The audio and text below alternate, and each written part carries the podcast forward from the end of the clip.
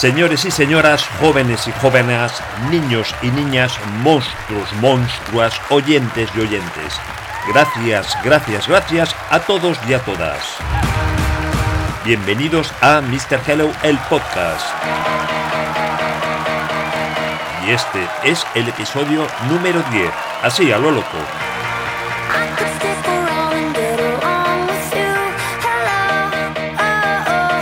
Hoy vamos a hablar de WhatsApp, y aunque el post tenga cuatro años, el tema sigue siendo muy, muy polémico. Y es que hablamos de si es legal o por lo menos lícito el que la empresa controle los mensajes que se envían por esta red, teniendo en cuenta que se hace a través de los móviles de compañía y en tiempos supuestamente pagados por ellos. Ojo, insisto en que los datos son de hace cuatro años, pero como este podcast también se quedará despasado dentro de cuatro años, respeto los del momento en que lo escribí. Y sin más ni menos, empezamos con un extracto de la película que dio imagen a este post. Mira quién habla, también. La continuación de 1989 de Mira quién habla, que tanta gracia hizo porque los bebés hablaban. Y de eso va este episodio, de hablar sin decir y escuchar sin oír, o algo así. A ver qué tal. Vamos, muchas gracias.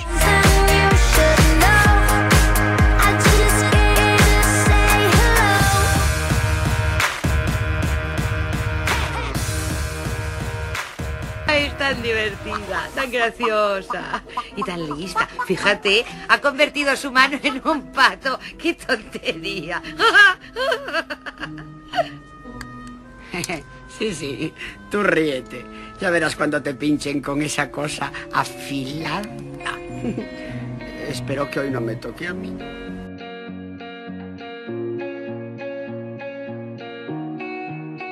Si algo ha revolucionado nuestra forma de comunicarnos es sin duda el uso de servicio de mensajería instantánea vía móvil y especialmente WhatsApp. Pero esto que parece un gran paso para la humanidad es uno de los principales ladrones de tiempo en el trabajo. Muchas empresas se han planteado vigilar, restringir o incluso prohibir su uso, pero no es tan fácil ni tan recomendable. Y es que hoy en día nadie concibe vivir sin WhatsApp, salvo mi madre, y está en ello.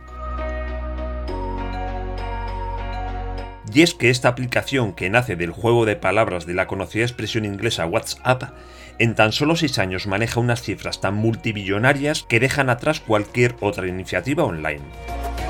Veamos alguna de ellas antes de entrar en materia.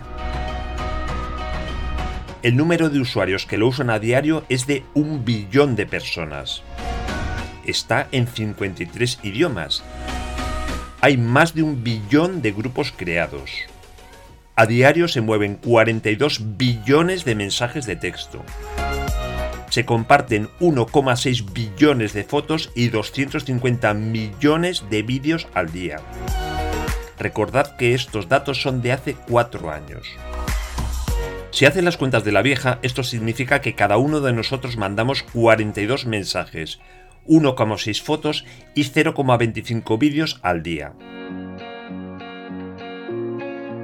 Pero aún hay más. Según un estudio reciente de Phone House, los españoles somos los que más adicción tenemos a su consulta compulsiva. De hecho, el 42% de los usuarios no pueden pasar ni una hora sin mirarlo o mandar un mensaje, y el 32% ni 15 minutos.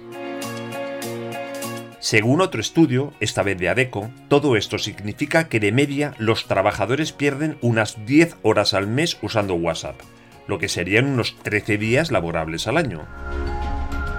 Con estas cifras es normal que desde el punto de vista empresarial sea una grave amenaza para la productividad y los resultados.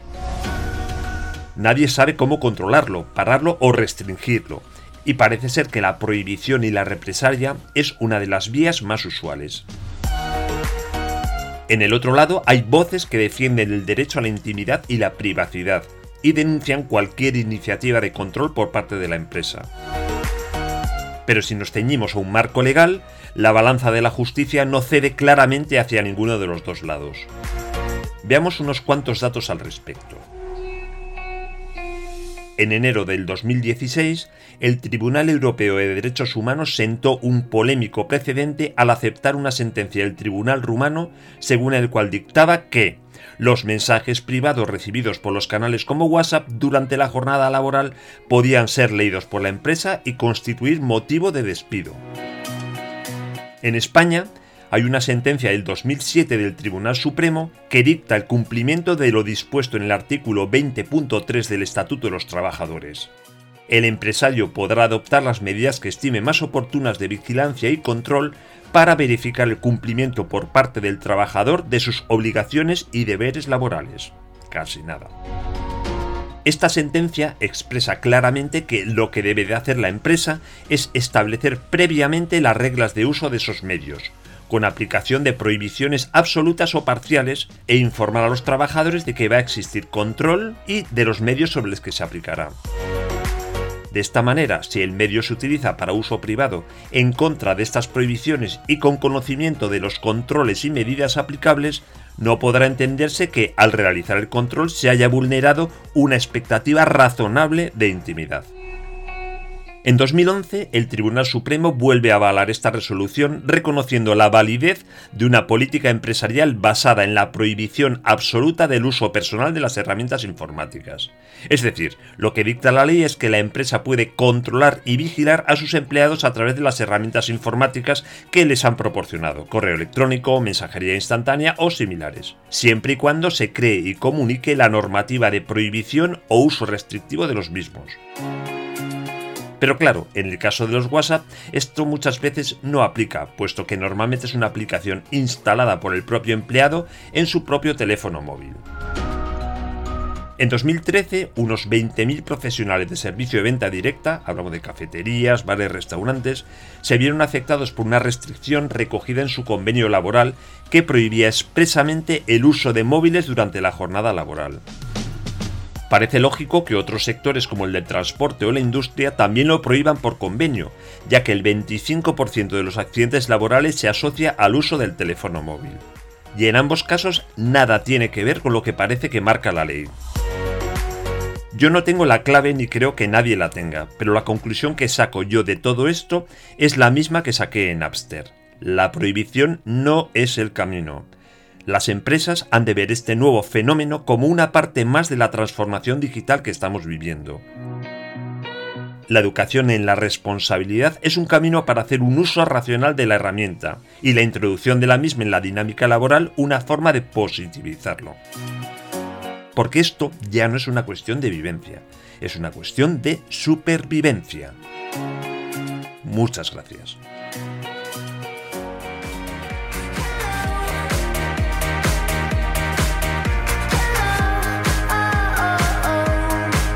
Sí, ya sé lo que piensas. Esto era antes, pero algo de aquello queda, créeme. Si quieres compartir tu opinión de todas formas, búscame en LinkedIn, José Manuel Hernando Llorens o Mr. Hello todo junto, recuerda, no mr, mr. Hello todo junto, y me encontrarás. Y si no, pues mándame un mail a hello.mrhello.com y hablamos. Y en el próximo episodio, ¿qué te parece si hablamos del más potente canal de comunicación interna habido y por haber, o por lo menos antes de la pandemia? No pienses en algo muy sofisticado ni tecnológico. Hablo de donde hemos hablado toda la vida, con confianza, con tranquilidad, con seguridad. Hablo de la sala de vending, donde sí, donde está la máquina del café.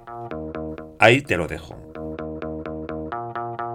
Y ya no te voy a volver a decir que en MrHello.com sigo siendo fiel a mi cita semanal de sorprenderte con un nuevo post. Ni que puedes acceder a todos los episodios que voy poniendo voz en Spotify e iBox. Pero por si no lo sabías, aquí te lo digo. Así que gracias, Gracias, gracias de verdad por llegar hasta aquí y espero que sigamos llegando juntos, sea donde sea. Venga, nos vemos en Mr. Hello, o más bien nos oímos. Muchas gracias y hasta la próxima.